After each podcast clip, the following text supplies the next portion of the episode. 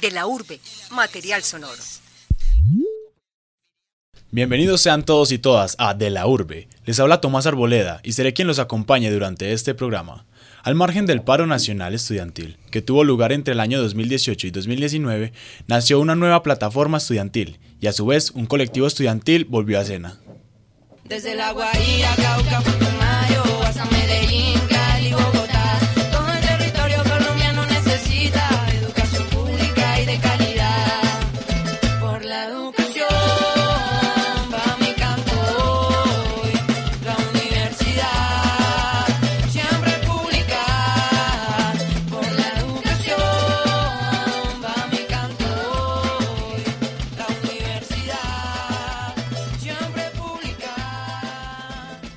Vamos paso a paso.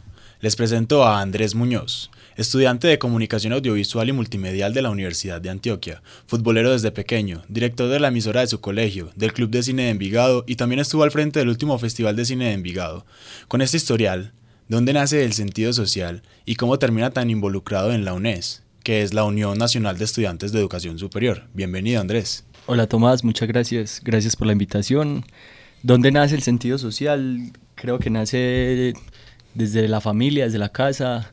Mi padre siempre fue muy enfático, digamos, en, en esa línea de preocuparse por las personas. Él en su juventud también tuvo una, no sé, un- un- unas situaciones, unas historias muy interesantes dentro de la movilización social en Colombia. Entonces creo que, no creo, no, estoy seguro que de por ahí viene. Eh, siempre he estado involucrado, digamos, en, en situaciones donde, en situaciones coyunturales de, de la sociedad, principalmente en el municipio de Envigado, que es donde he vivido y trabajado siempre. Y ahorita que, que entra la coyuntura por la educación pública, eh, inmediatamente nos articulamos un montón de personas que estamos como en e- con ese mismo chip despierto de, de qué vamos a hacer, ¿cierto? Mm, Y bueno, de pronto por esa línea, eh, antes de la UNES eh, y de que iniciara el paro estudiantil, resurgió, resurgió el colectivo de comunicaciones desde el 12. Me imagino que es a lo que estás haciendo referencia en esa última. sí. Eh, ¿A qué se debió este renacimiento y qué cambios hubo con respecto a desde el 12 pasado? Sí, en esa asamblea general de la Universidad de Antioquia donde, donde todos los estudiantes o, o- o muchos estudiantes vimos, vimos que había una necesidad de movilización y de acción y de propuestas, mm, se convocaban asambleas de facultad, de todas las, las, facultades de la universidad y en la facultad de comunicaciones eh, se hizo a partir de esa, de, de esa asamblea de facultad. Vimos un montón de necesidades de, de actuar, de, de generar productos audiovisuales, mesas de estudio, eh, artículos periodísticos, movilizar, pues como estar siempre pendiente de, de- de- la prensa regional y nacional. Y, y en esa necesidad nos articulamos un grupo por ahí de 25, 30 personas donde empezamos a trabajar y nos dimos cuenta que, que funcionaba, pues en ese mismo paro, en esa misma coyuntura, que, que algo interesante estaba pasando y no sé, por quizá esas cuestiones azarosas de la vida, em- hicimos como el empalme con un proceso que ya llevaba, pues que se había creado hace ya siete años ahí mismo en la facultad, justamente en el paro del 2011, en el paro estudiantil del 2011, el colectivo llamado Desde el 12, nos vemos con, con uno de sus líderes, eh, escucha, él nos cuenta como a qué se dedicaban, cuál era su filosofía, sus líneas de trabajo. Y, y fue muy oportuno en ese momento para, para, para todos nosotros. Pues como que nos dimos cuenta que necesitábamos como, como nombrarnos de, de una manera, como sentirnos parte de, de, de un, de un grupo, o más bien de un, de un equipo, ¿cierto? Y, y lo aceptamos de una. Fue como, listo, ah, eh, somos la nueva generación de desde el 12, con las necesidades del hoy, no las de ayer, con las herramientas del hoy y, a partir de ahí, digamos, empezamos a, llamarnos así. Empezamos a trabajar como colectivo fuertemente a nivel de Universidad de Antioquia y a nivel nacional, en el encuentro, en el Encuentro Nacional de Estudiantes de Educación Superior 2.0 que se hizo en la Universidad de la Amazonía. Eh, allí se crea la plataforma UNES, que es la Unión Nacional de Estudiantes de Educación Superior, y, allí se consolida, digamos, el comité de comunicaciones de la plataforma nacional, donde nosotros como colectivo somos como los principales dinamizadores de ese comité, por lo cual nos volvemos, digamos, una especie de referente o, o de brazo comunicativo de- del movimiento estudiantil a nivel nacional. O sea, no lo digo de forma pretenciosa, sino de forma preocupante. Es decir, en ese momento fue preocupante porque parches de todas las universidades, estudiantes de todas las, las instituciones de educación superior del país nos llamaban, nos escribían como, ¿qué hacemos con esto? Necesitamos esto, ayúdenos con esto, ¿cómo resolvemos esto? ¿Qué vamos a hacer? Les proponemos esto, un montón de gente. Entonces como, ok, ¿qué vamos a hacer? Trabajar. Trabajar como se podía. Menos mal teníamos como mucha gente y, mucha moral de, trabajar, pudimos organizarnos de una manera y así, digamos, piloteamos toda esa parte. Partamos esa historia en varias partes, ¿cierto? Empecemos, teniendo como referente al antiguo desde el 12 y a la MANE, que eso fue lo que, suce- lo que se organizó durante el 2011. ¿Cuál fue el reto comunicativo esta vez? ¿Cuál fue el que ustedes identificaron como el reto? Mm, yo diría que el reto es renovar las formas comunicativas. Es decir, eh, en el paro a principio, pues, en, los 2000, en el 2005, un paro en los 90, un paro en los 80, el paro del 2011 con la MANE, las formas comunicativas, es decir, las formas de, de- de agitación, de- de politización, eran muy particulares de su tiempo. Ahí el reto de nosotros es, era respondernos cuáles son nuestras formas de nuestros tiempos, de, de este tiempo. Y, y hay cosas, cosas que hay hoy que no había incluso hace, hace ocho años en, en la MANE, que el auge de las redes sociales, los memes, por ejemplo, el Instagram, por ejemplo, el WhatsApp, ¿cierto? Entonces como, primero ese fue el reto, como reconocer cuáles son las herramientas del hoy y, potenciarlas al máximo. Mm, también las facilidades eh, de gestión que hay hoy. Es decir, la facilidad que un estudiante de primer semestre de periodismo tenga para, para contactar al jefe de prensa de la gobernación, o, o al de Semana, o al del Tiempo, al del Espectador, o al de Teleantioquia, o al de RCN. O sea, la facilidad que hay de, contactarse. Incluso con el alcalde, con el gobernador, con tal senador. O sea, todo, todo está muy, muy a la mano. Entonces, entonces yo creo que nos encontramos con un tiempo de, de muchas herramientas. Solo que hay, o sea, como que la problemática está en, en saber utilizarlas a favor. Y eso lo daba una coyuntura. O sea, como un, un objetivo muy claro que era poner en la opinión pública la crisis de la educación superior. Eso, ese es el objetivo. ¿Cómo lo vamos a hacer? De todas las formas posibles, pero es un único objetivo.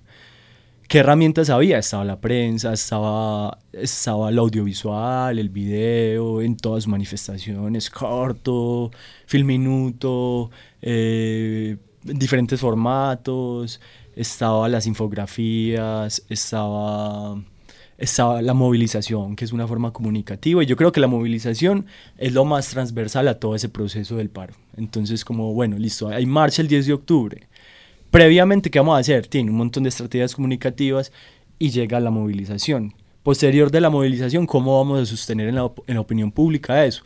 Un montón de estrategias comunicativas, sobre todo digitales, aunque en la universidad, digamos, desde el cartelismo, desde las charlas, foros, eh, también eh, trabajábamos, pero sobre todo, digamos, el fuerte de nuestro tiempo es lo digital. Entonces, ahí lo piloteamos hasta la próxima movilización.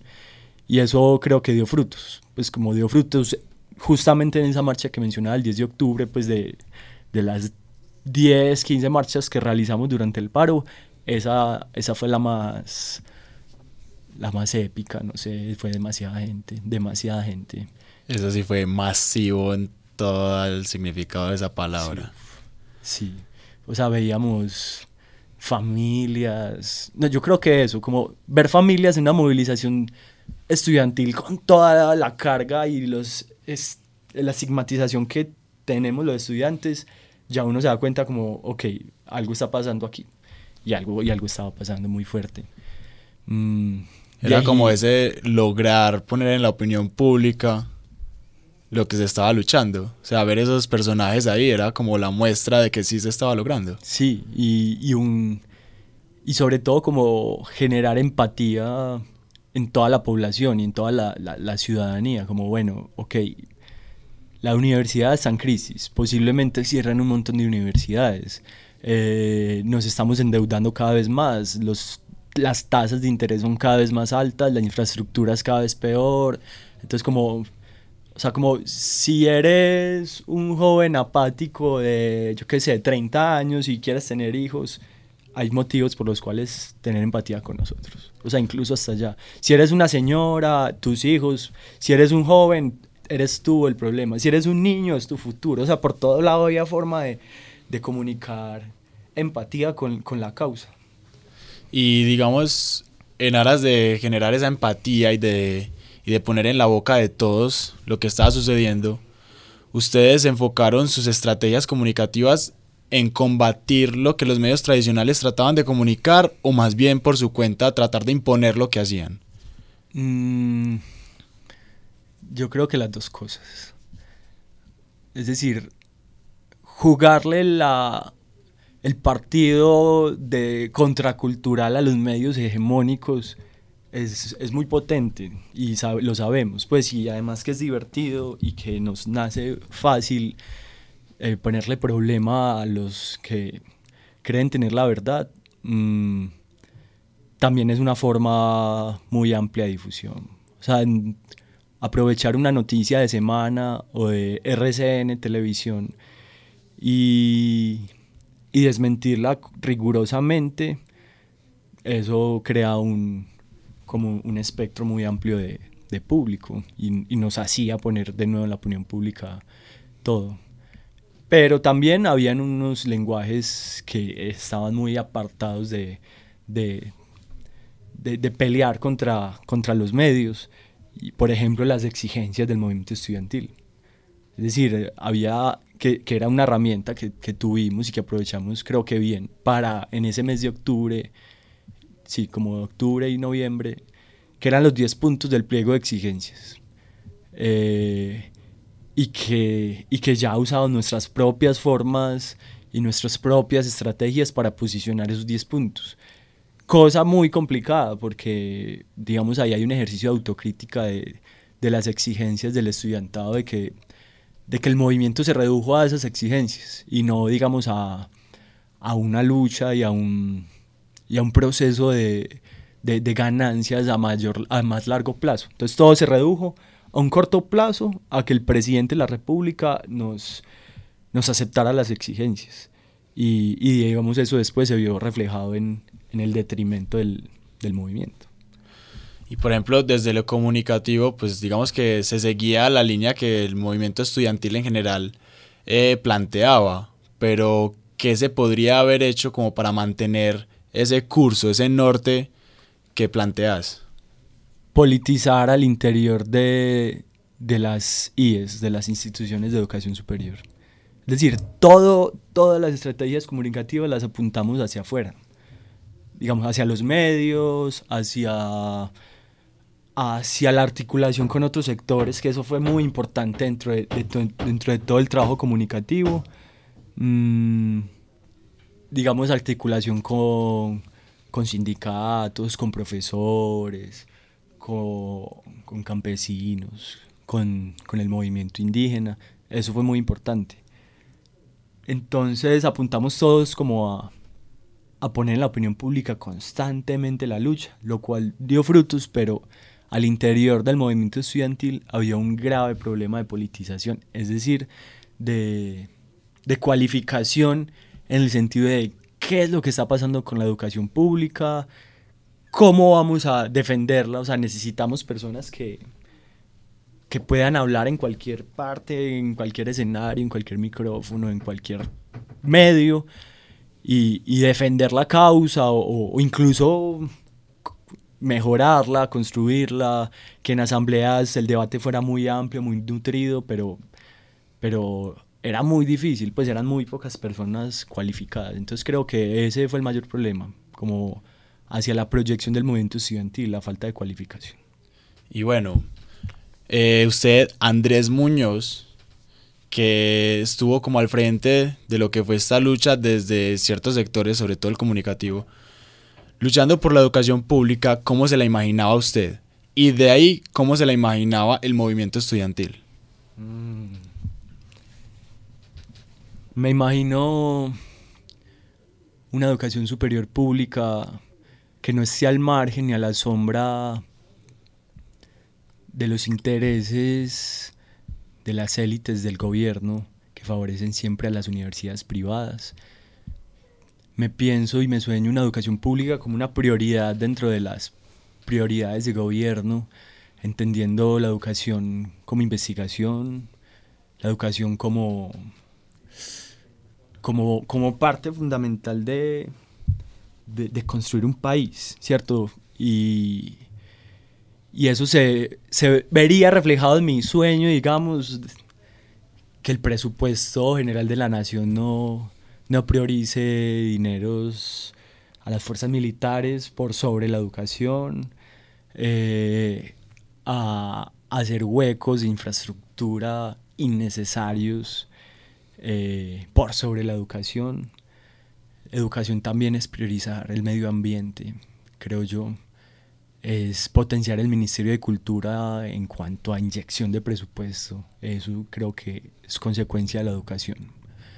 Entonces sí, pues como que me sueño una educación donde, donde sea la prioridad, la prioridad para, el- para toda la, todas las personas. Y no hablo solo de, del que nos gobierna, sino desde las familias, desde que, que el proyecto de vida de un niño sea siempre entrar a la universidad, entrar a un colegio y, y construir su vida desde ahí. Que, que lamentablemente estamos lejos de eso. Pues sí. Y digamos que eso en cuanto a una educación superior, pero también no cree que hay un salto muy grande pensando en que la educación básica, primaria y de bachillerato de Colombia también es tan deficiente. Uy, sí, total, total. Escuchaba en esta, esta semana, no, la semana pasada en, en- creo que era en Caracol Radio, que el, ah, se me olvida cómo se llama, pero como el- los currículum, los currículos académicos de, las, de los colegios, pues como toda esa estrategia de materias, eso tiene un nombre, pero se me olvida, no se ha actualizado desde 1994. Y ponían ejemplos de otros países. Otros países tampoco estuvieron demasiado desarrollados, pues, en términos de educación, pero que tienen una reforma educativa hace cinco años, hace ocho.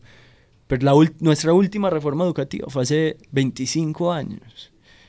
Y creo que, que eso dice demasiado. Pues, y, y los que estuvimos, por ejemplo, en el. En, estudiando, pues, en, en, en colegios y en escuelas públicas de, de este país, sabemos de qué se trata. Pues sabemos que vemos 15 materias a la misma vez, que las materias no tienen nada que ver unas con otras, de que hay materias caducas, de que se, se hay profesores que no están capacitados, que ya están caducos, que vienen con una herencia cultural que nos hace más daño que bien. Eh, y, pues lo sabemos, a nadie le gusta el colegio. Si le gusta el colegio son, pues, son por cosas que no tienen que ver con, con un currículo académico, por los amigos, por, por programas artísticos o alternativos que hay en el colegio, pero no, no en sí por, por su, su carga académica. Entonces, y eso, solo eso ya, ya, ya dice mucho, ya dice que necesitamos una reforma educativa ya. Y eso trae como consecuencia lo que está pasando en la educación superior, ¿cierto? En términos internos y externos. Entonces, acá está hablando muy desde su posición, desde lo personal. Entonces me interesaría saber si esos debates los llevaba a la UNES, al movimiento, porque sé que a usted le, le, le, tenían cierta credibilidad en el movimiento, entonces ese tipo de debates los podría haber planteado, o por lo menos los planteaban otras personas y sí se daban. Sí se daban, se daban sobre todo los que eran en términos de educación superior. Digamos, todas esa, esas reflexiones en términos de, de educación primaria y media se tocaban, se tocaron, pero muy por encima. Y, y, digamos se tocaron cuando se articuló el movimiento de, de secundaristas, de, a, se, se, articuló a la UNES y digamos ahí se dio y ellos trajeron esa voz de, hey, ¿los colegios qué? ¿Qué pasa? Pero sí, o sea, e, ese era el, el, objetivo siempre, poner sobre las mesas y sobre los espacios las cosas que pasaban. Eh, y, y, pues si tengo que decirlo personalmente, todo el proceso de, de, paro estudiantil fue un proceso de cualificación personal, donde muchas de las cosas en términos de educación, en términos comunicativos, en términos de, de trabajar con un colectivo, no tenía. Pero, o sea, digamos, trabajando uno, uno se pule y, y, para mí fue eso, pues fue una escuela que, que uno dice, como yo creo que nos pasa a muchos, que uno mira hacia atrás y uno dice, madre, yo, no sé, con lo que he aprendido hoy, me gustaría volverme al pasado y poner sobre la mesa un montón de cosas, decirle a esta persona esto, decirle a estas personas eso. Y me pasa un poco eso. Pues, o sea, yo siento que trabajamos mucho y que, y que posicionamos muchas cosas dentro del movimiento, pero con lo que sabemos hoy, el paro como tal, lo, yo creo que lo pilotearíamos de una forma mucho más trabajada. Digamos diferente. Sí, diferente, va. Y bueno, desde lo personal, que ya estás mencionando eso último, ¿cuál fue el momento que más disfrutó cuando estaba comunicando dentro del movimiento estudiantil, en plena coyuntura?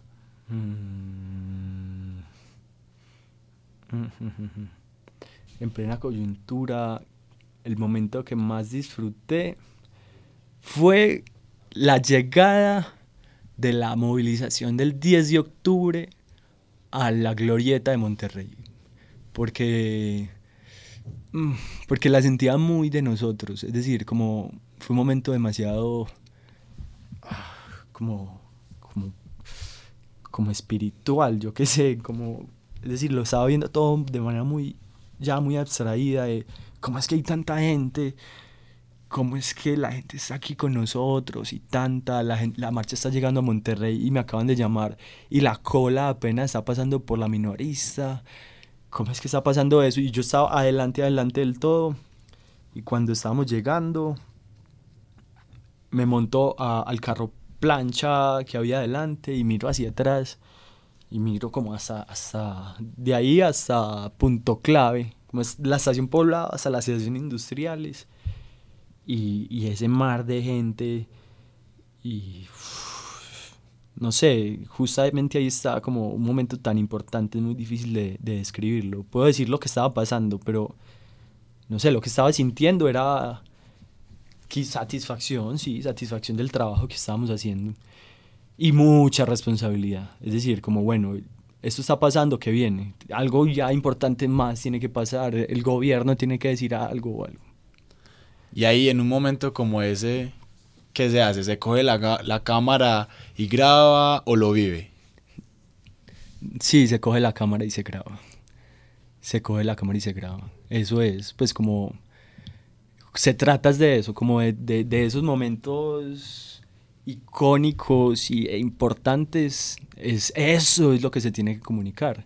Y digamos, ese momento está grabado, pues no solo por mí, sino por todos los de mi colectivo y toda la gente que estaba trabajando desde comunicación.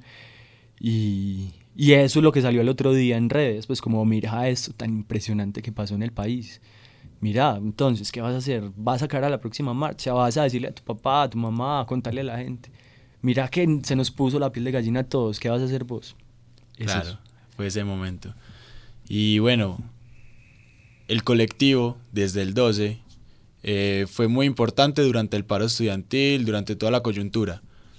Ahora, ya a ocho meses de que el paro eh, cesó, ¿cómo sigue la relación? Eh, ¿Se han reencontrado? ¿Siguen trabajando? ¿Tienen proyectos? Sí, no, seguimos trabajando. Es decir, el, el- paro estudiantil y la coyuntura por la educación fue la excusa para, para encontrarnos, para saber quiénes éramos, para volvernos hermanos y hermanas y a partir de ahí trabajar. Eh, naturalmente, por el colectivo haberse, eh, digamos, potenciado durante el paro y durante una coyuntura, cuando bajó la coyuntura, eso, eso nos, nos creció, pero, pero supimos reponernos, estamos trabajando. eh, digamos, en este momento estamos trabajando en, en un proyecto con exguerrilleros de las FARC, un proyecto transmedia audiovisual. Tenemos diferentes proyectos, o sea, estamos, eh, seguimos y miramos hacia atrás y decimos como, wow, qué chimba todo lo que está pasando. Bueno, creo que la invitación, con eso último que dijiste, vas a dejar a todo el mundo esperando a ver qué es lo que van a trabajar con unos exguerrilleros. Creo que la invitación es a seguir a Desde el 12 en todas sus redes, como Desde el 12, ¿cierto? Sí. Desde el 12 en Facebook, Twitter y, e Instagram. Y bueno, con esto le digo a Andrés Muñoz, muchas gracias por aceptar la invitación y habernos acompañado. Muchas gracias a vos, Tomás, cuando quieran. Y bueno, hasta acá llegamos con el programa de hoy, un pequeño recorrido por el trabajo invisible de lo que fue este gran paro estudiantil. Y digo invisible porque a pesar de que eso fue lo que le dio fuerza, pocos sabían qué pasaba para poder realizarlo. Pueden seguirnos en Facebook, Instagram y Twitter como arroba de la urbe. También pueden encontrar el material sonoro en www.soundcloud.com slash de la urbe y visiten nuestra página web de la urbe.uda.edu.co. Este fue Tomás Arboleda con coordinación de David Berrío para De la Urbe. Muchas gracias a toda la audiencia, espero sigan conectados con toda nuestra programación. Hasta pronto.